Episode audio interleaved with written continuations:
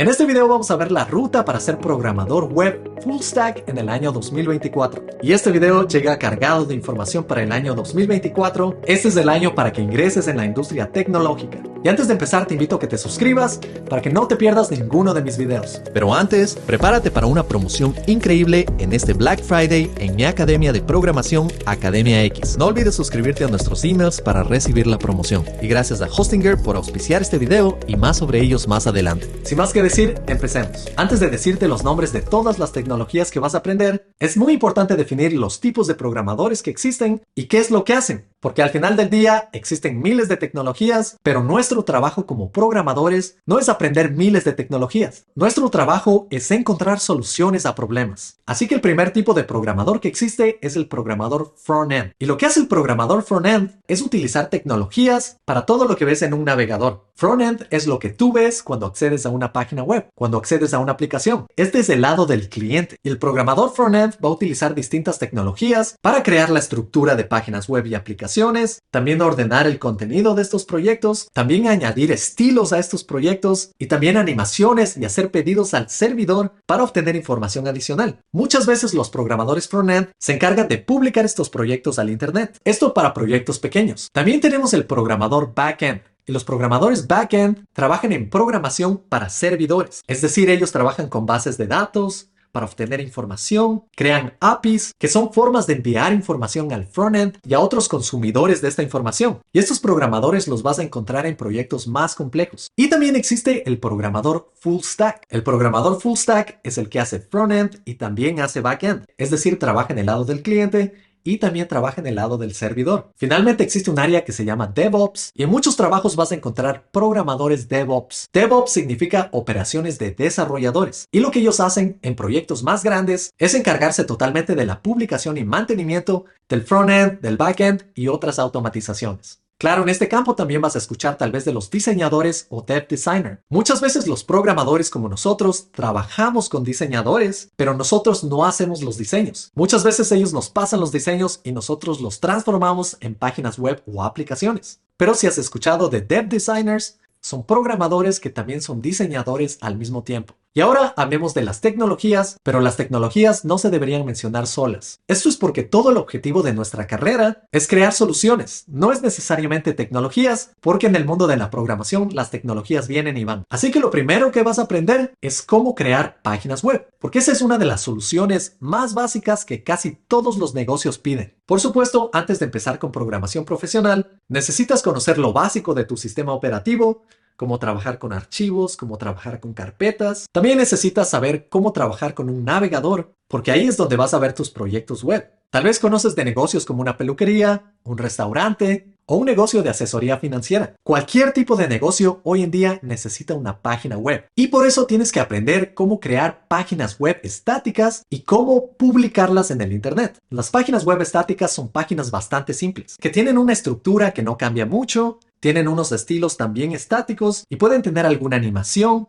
tal vez uno que otro botón, pero tienen interacción limitada. Estas páginas son perfectas para negocios pequeños que desean promocionarse aparecer tal vez en una búsqueda de Google, pero la naturaleza del negocio no está en la página web. Y estos proyectos son de los más simples que hay. Antes de crear páginas web estáticas, necesitas saber que estas se crean con archivos, archivos de texto. Y estos archivos de texto se editan con un editor de texto, también conocido como IDE, o en inglés Integrated Development Environment, que son editores de texto más avanzados que tienen bastantes herramientas para programadores. Una de estas que es muy importante es el resaltado de color de texto para que tú puedas identificar diferentes partes de tu código con diferentes colores. Porque aquí la mayoría de tecnologías que vas a aprender se escriben en archivos de texto y cada tecnología va a tener diferentes extensiones. Para crear páginas web estáticas vas a aprender HTML. HTML o Hypertext Markup Language es un lenguaje de marcado de texto que se enfoca en crear la estructura de páginas web y también de dar significado al contenido. Es decir, cuando escribes código de HTML,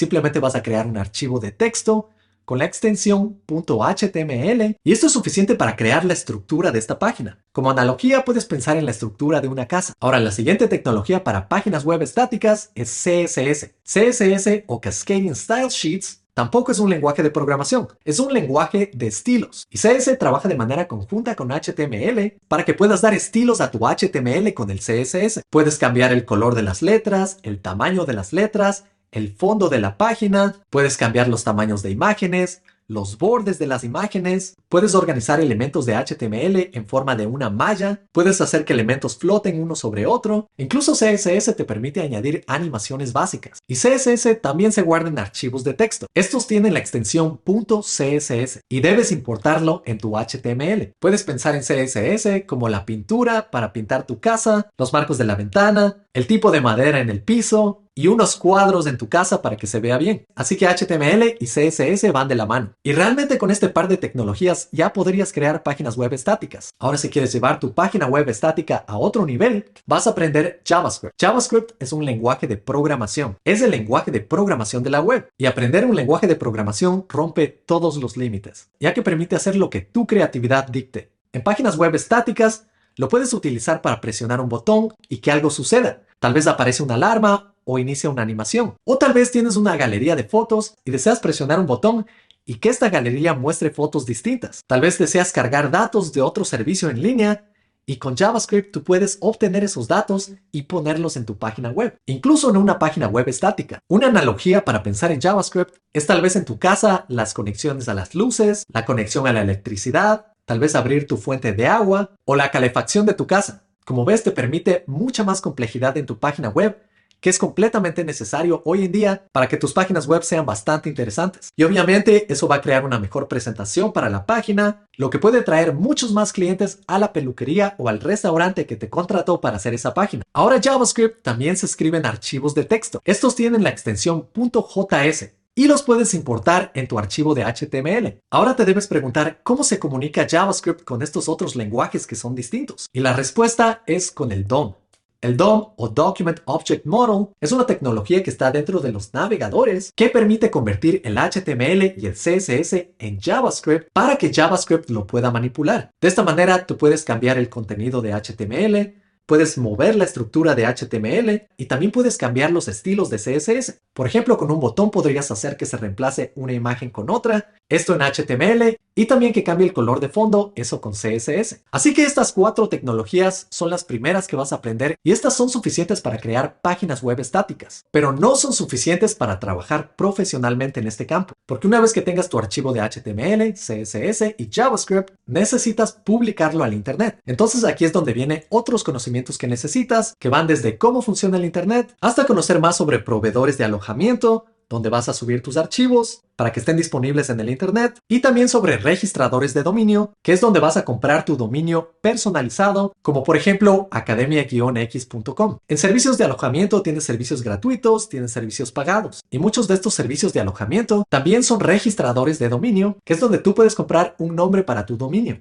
Por ejemplo, una compañía como Hostinger ofrece servicio de alojamiento y también venta de dominios. Y para publicar tu sitio web, te invito a revisar Hostinger, que se viene con una promoción genial en este Black Friday. Aprovecha los mejores precios del año en su plan business, incluye dominio gratis, 200 gigs en disco NVMe, CDN, SSS ilimitados, puedes administrar tu hosting, dominio e email desde el Panel, incluye herramientas de inteligencia artificial para la creación de sitios web. También incluye copias de seguridad diarias sin consumir los gigs del plan, escáner de malware y WordPress administrado, selector de PHP actualizado, integración con Git y SSH y más, con un 10% de descuento adicional usando el código Programador X, ideal para programadores. Con esto ya puedes crear tu página web estática y ya puedes también publicarla. Pero todavía no es un trabajo profesional, porque en un trabajo profesional vas a necesitar varias herramientas. Ahora las herramientas necesarias para crear proyectos profesionales son muchísimas y tienen distintos objetivos. Por ejemplo, una herramienta muy importante es la terminal. La terminal te permite correr comandos en tu computador para trabajar con archivos y carpetas de manera bastante rápida. Un ejemplo es, si quieres crear muchísimos archivos, te tomaría mucho tiempo hacerlo manualmente. En cambio, con la terminal puedes hacer esto simplemente con un comando.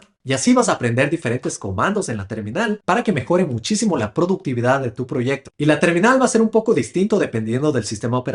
Para sistemas operativos Unix, como por ejemplo Linux y macOS, puedes aprender un shell como Bash o como C Shell. Que tienen comandos muy similares para estos dos sistemas operativos. También puedes usar los mismos comandos en Windows con WSL o en Windows también podrías utilizar PowerShell. Pero la idea es la misma, que tengas más herramientas para correr comandos en tu sistema operativo y así trabajar de manera más eficiente. Otro ejemplo de uso de la terminal es que te permite correr tu programa que tú escribiste con tu lenguaje de programación y tú vas a correr tus programas que tú mismo vas a crear con tu lenguaje de programación desde la terminal. Ahora otra herramienta esencial para programadores es Git. Es un sistema de control de versiones.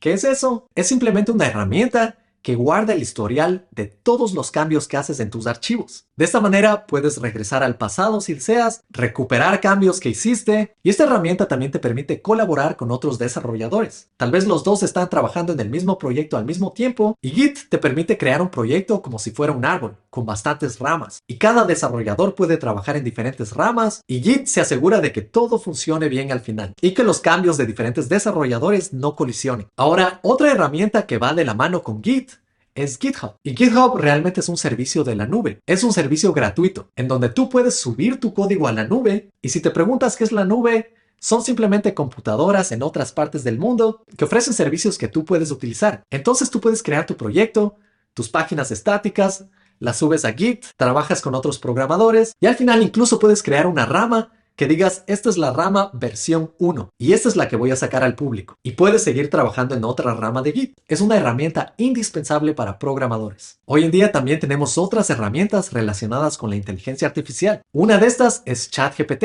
Y creo que el día de hoy ningún programador debería programar sin ChatGPT. Esto es porque te puede ayudar muchísimo con tu productividad, no solo creando código automático para ti, sino también respondiendo a dudas que tengas mientras estás programando. Y este año que viene vas a ver una inundación de herramientas de inteligencia artificial. Por supuesto, hoy en día tienes otras herramientas como Vite. Y Vite es una herramienta que se enfoca en dos cosas. La primera es servir tus archivos de HTML, CSS y JavaScript creando un servidor local que simula que esta página es servida en el Internet y así puedes desarrollar tu página web en tiempo real, haciendo cambios en HTML, en CSS, en JavaScript y viendo los cambios en tiempo real. Y la segunda parte de esta herramienta que se llama Vid es que te permite optimizar tu proyecto, porque cuando tú escribes tu código, es humanamente leíble y eso está bien, pero cuando quieres pasarlo a un cliente o publicarlo en internet, tiene que ser minificado para que las personas que visiten esa página no tengan que esperar mucho tiempo hasta que se bajen. Y por supuesto existen muchísimos tipos de optimizaciones aquí. Puedes optimizar el código, puedes optimizar las imágenes, puedes optimizar todos los recursos de tu página web con herramientas como Vite, pero también tienes otras alternativas que se están usando menos hoy en día, como por ejemplo Webpack. Y una herramienta más que vas a aprender es NPM. NPM viene de Node Package Manager, que es el administrador de paquetes de Node. Si te preguntas qué es Node, Solo espera un momento que eso lo vamos a ver en el lado de backend, pero debes saber que NPM te permite instalar bibliotecas. Por ejemplo, si deseas crear animaciones bastante complejas, ya existen muchísimas bibliotecas para estas animaciones en línea y son totalmente gratis. Con NPM tú accedes a un registro de millones de bibliotecas creadas por otros desarrolladores y las puedes instalar en tu proyecto y así las puedes utilizar para hacer proyectos mucho más interesantes sin que tengas que crear todo desde cero. Algo más que no deseo pasar es hablar sobre diseño adaptivo. Como sabes, hoy en día los dispositivos móviles son utilizados mucho más que computadoras de escritorio. Entonces tú tienes que optimizar cómo se ven tus proyectos en dispositivos móviles, en iPads, en escritorio, y para eso vas a utilizar ciertas técnicas de CSS. Y es algo indispensable hoy en día para páginas web estáticas. Un concepto importante aquí es SEO, Search Engine Optimization. Esto se traduce a optimización de motores de búsqueda. Y aquí vas a aprender técnicas para que tus páginas web ranken más alto en Google. Esto es simplemente haciendo cambios en HTML, mejorando ciertas imágenes. Y también es importante aquí conocer sobre accesibilidad. Accesibilidad son prácticas para que tus páginas web puedan ser vistas por cualquier persona, por ejemplo para personas que tienen dificultad viendo diferentes colores o personas que solo pueden navegar con el teclado. La idea aquí es hacer que tus páginas sean accesibles a todos. Y con esto hemos cubierto la parte más básica, que es crear páginas web estáticas. Muchas personas comienzan en esta área, y yo también me incluyo. Uno de mis primeros proyectos fue una página web para Nintendo a través de una consultoría. Y esa página web tenía bastantes animaciones, era bastante interesante y me tomó más de tres meses crearla a tiempo completo. Así que ya que sabes estas tecnologías, vamos al siguiente nivel. Por supuesto, el siguiente nivel trae mejores oportunidades laborales, pero al mismo tiempo requiere más esfuerzo y requiere mucha más preparación como programador. El nivel anterior era el nivel de desarrollo web Este siguiente nivel es el nivel de ingeniería de software. El software que vas a crear como programador web son aplicaciones. Cuando piensas en aplicaciones grandes, tienes que pensar en Facebook, Google Maps, Amazon para realizar compras. Todas estas son aplicaciones bastante grandes. Pero existe todo nivel de aplicaciones, desde aplicaciones pequeñas creadas en menos de un año por un equipo, hasta aplicaciones inmensas creadas por miles de personas en muchos años. Y cuando entras en el mundo de las aplicaciones, entras en un mundo mucho más diverso. Realmente existen bastantes opciones para crear aplicaciones. Ya no es tan simple como páginas web estáticas. Como te diste cuenta con páginas web estáticas, tú no tenías que trabajar mucho en el backend, es decir, el lado de los servidores. Pero cuando trabajas con aplicaciones, es casi seguro que vas a trabajar en el backend, pero no entremos ahí todavía, porque cuando trabajamos con aplicaciones, no solo entra la complejidad de que necesitamos un backend, también el frontend tiene que ser más robusto. Y para esto vas a aprender React. React es una biblioteca de JavaScript y de hecho la puedes instalar con npm. Y una vez que la instales en tu proyecto de HTML, CSS y JavaScript, vas a tener acceso a la filosofía detrás de esta biblioteca. Esta biblioteca se enfoca en crear componentes, es decir, te permite que tú escribas HTML, CSS y JavaScript simplificado para crear un componente. Y así tú puedas reutilizar estos componentes en tu proyecto. Por ejemplo, un componente puede ser un botón. De esta manera tú solo creas un botón para tu proyecto y puedes reutilizarlo en diferentes páginas, en diferentes lugares. De esta manera va a ser más fácil para ti crear aplicaciones porque son complejas. No quieres volver a escribir el mismo HTML, CSS y JavaScript varias veces. Y este es el enfoque de React, pero tiene muchas más piezas. Cuando trabajas con React, tienes que aprender un concepto que se llama Single Page Application, que te permite crear toda tu aplicación simplemente con HTML, CSS, JavaScript e instalando React y funciona casi como un sitio web estático, pero puedes hacer que sea mucho más complejo como una aplicación. Y en lo que se diferencia un sitio web de una aplicación es que la aplicación obviamente es más compleja, pero la aplicación normalmente hace pedidos de datos al backend. También no solo es un proyecto para visualizarlo, es un proyecto con el que interactúas para hacer tu trabajo del día a día. Por ejemplo, Google Maps es una app con bastantes funcionalidades que te permite navegar, encontrar lugares que has visitado, encontrar diferentes negocios entonces, como puedes ver, esta aplicación es bastante compleja, es bastante grande y tiene bastantes piezas. Y por supuesto, para React tienes muchas alternativas hoy en día. Tienes Angular, tienes Vue, tienes Svelte, que hacen algo bastante similar. Simplemente son otras bibliotecas que te permiten crear aplicaciones mucho más rápido. Claro que cada uno de estos proyectos va a tener su propia filosofía de cómo se debe crear una aplicación, así que cuando aprendes uno, no es exactamente igual a otra, pero todas se enfocan en lo mismo que es crear aplicaciones. Y de igual manera que una página web estática, un SPA puede ser publicado de manera muy similar a publicar una página web estática. Así que React te va a ayudar en el lado frontend. Ahora en el 2024 tenemos a HTMX, que se posiciona como una mejora moderna sobre HTML estándar y facilita la creación de páginas web interactivas sin necesidad de JavaScript extenso. Permite actualizaciones parciales de la página y manejo de eventos directamente desde HTML, resultando en un desarrollo más sencillo y rápido. Pero ahora sí, como programador backend o programador full stack, tienes que aprender también el backend. ¿Y por qué es necesario aprender a programar para el backend? Esto es porque una aplicación va a requerir mucho más procesamiento de datos y realizar otras automatizaciones que tienen que ser hechas de manera personalizada. Ya no es como las páginas estáticas que solo las subimos al internet para que sean visualizadas. Aquí va a haber una interacción entre el frontend y el backend.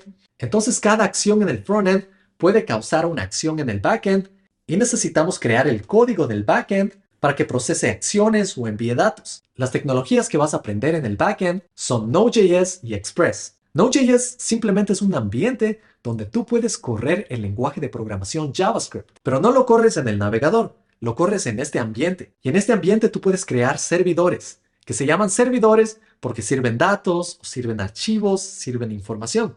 Y estos programas los puedes publicar en distintas partes del mundo. Ahora al aprender Node.js vas a aprender Express. Y Express es una biblioteca, pero se le conoce como framework o marco de desarrollo que puedes instalar con npm en Node.js para crear servidores de manera mucho más rápida. Tiene muchas funcionalidades para crear rutas y así cuando el frontend haga pedidos al backend, tú puedes servir exactamente lo que necesita el frontend dependiendo de la ruta. Por supuesto, hay tecnologías que son análogas a esta y otras opciones a Node.js y Express son Python y Django, que hacen algo muy similar pero con otra filosofía. también tienes C Sharp y .NET, que son enfocadas en Windows, y tienes Java y Spring. Pero la idea es que tú vas a poder crear servidores y a partir de estos servidores tú puedes servir información. Incluso puedes utilizar estos servidores para servir tus sitios web o tu aplicación. Ahora en el 2024, Bond se destaca como una alternativa eficiente a Node.js, ofreciendo tiempos de ejecución y arranque más rápido gracias a su compilador y tiempo de ejecución optimizados en SIG, integrando un gestor de paquetes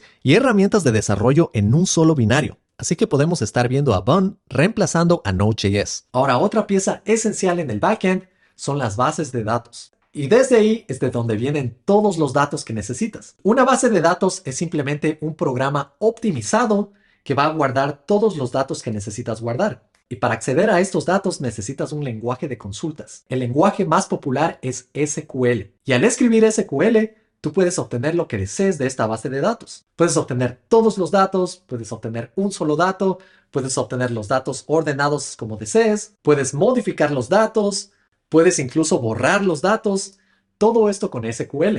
Y a estas operaciones se les llama CRUD, Create, Read, Update, Delete, que es crear, leer, modificar y borrar. Por supuesto también existen bases de datos que no son SQL.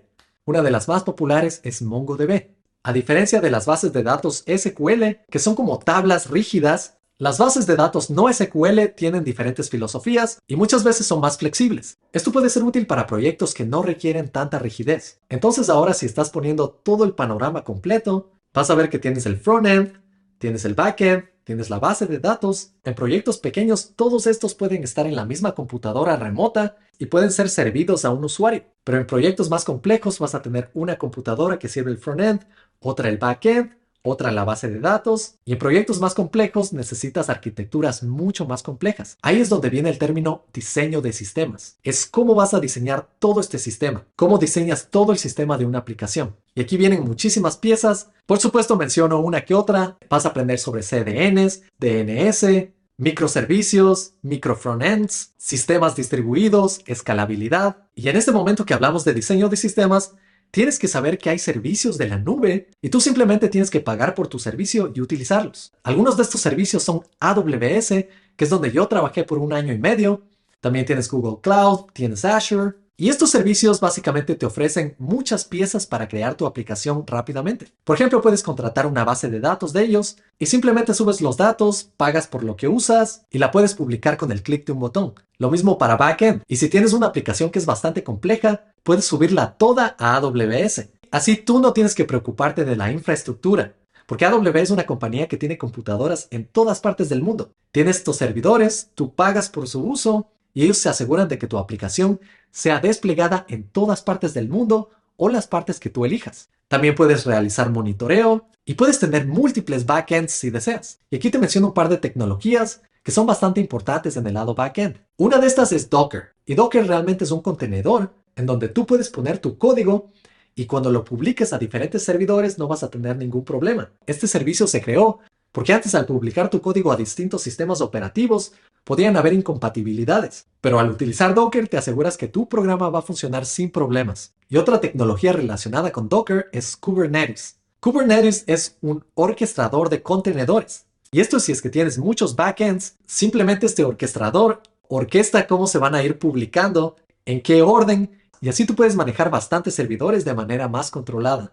Ahora también debes aprender algunas tecnologías en el lado backend que son bastante útiles y tienen una filosofía distinta a los SPAs. Por ejemplo, si tú quieres crear una aplicación que tenga mejor SEO, tú no lo haces en el frontend porque los motores de búsqueda no funcionan muy bien con aplicaciones que son dinámicas. Entonces tú puedes utilizar React en el backend para que genere sitios estáticos y estos sitios estáticos van a tener mejor SEO. Entonces una tecnología para utilizar React en el backend que es muy buena es Next.js. Y de paso puedes también aprender una tecnología como GraphQL que te permite hacer pedidos del frontend al backend de manera bastante simple. Con esto ya tienes todo lo que se necesita para crear aplicaciones. Por supuesto muchas aplicaciones hoy en día no solo funcionan en la web, también funcionan en diferentes dispositivos, como en el escritorio y también en dispositivos móviles. Para esto hay un par de tecnologías que son muy útiles hoy en día. Una de estas es Electron, que te permite convertir tu aplicación web en una aplicación de escritorio. Y otra tecnología bastante popular es React Native, que hace exactamente lo mismo, pero transforma tus aplicaciones de React en aplicaciones para tu dispositivo móvil, porque en dispositivos móviles también trabajamos con otros sistemas operativos. En Android tú vas a utilizar Java y Kotlin y en iOS tú vas a utilizar Swift. Entonces React Native permite crear aplicaciones de React que funcionen en los dos sistemas. Pero por supuesto estos son campos más especializados en los que te puedes enfocar después de aprender programación web. Ahora con esto ya hemos cubierto toda la parte técnica del trabajo de ser front-end, back-end, full stack e incluso DevOps y arquitectos. Pero nos falta una de las partes más importantes, encontrar trabajo. Puedes aprender todas estas tecnologías, pero si no te va bien en una entrevista de trabajo, solo vas a poder utilizar estas tecnologías como hobby o para tu emprendimiento personal, que si no es algo que estés seguro que va a funcionar, podría ser una pérdida de tiempo total. Yo trabajé en mi tiempo libre por tres años en una aplicación que lamentablemente no llegué a convertirla en un producto monetizable. Aprendí muchísimo de esa experiencia,